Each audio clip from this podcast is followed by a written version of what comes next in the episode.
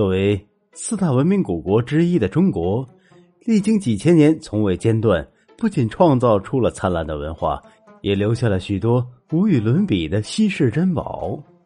第五名，慈禧夜明珠。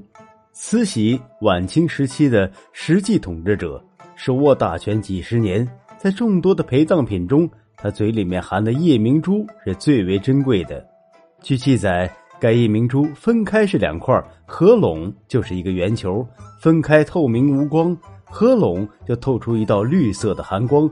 夜间百步之内可见头发，可保持尸体不腐。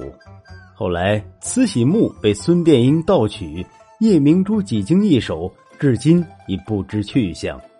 第四名，曾侯乙编钟。曾侯乙编钟为战国时期的文物。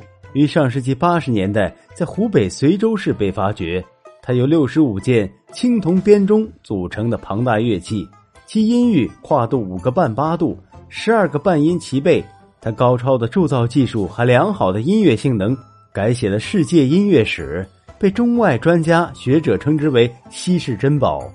曾侯乙编钟的发现，打破了中国的七声音阶是从欧洲传来的说法，证实了我国是制造。和使用乐钟最早的国家，中国人玩音乐的时候，估计西方人还不知道音乐为何物吧。第三名，金缕玉衣。金缕玉衣是汉代规格最高的丧葬殓衣，不仅是尊贵的象征，据说还有保持尸骨不朽的功效。据记载，到目前为止，我国一共发现了二十多件金缕玉衣。而刘备的先祖中山靖王刘胜的墓中出土的那两件，则是年代最早、做工最为精美的。第二名，越王勾践的宝剑。上世纪的七十年代，考古学家在湖北荆州市附近的墓群中发现了一把绝世的宝剑。据研究，得知这把宝剑的主人是越王勾践。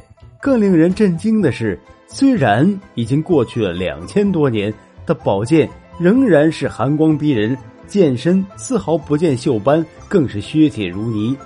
即便是科技如此发达的今天，还很难复制出如此巧夺天工的宝剑。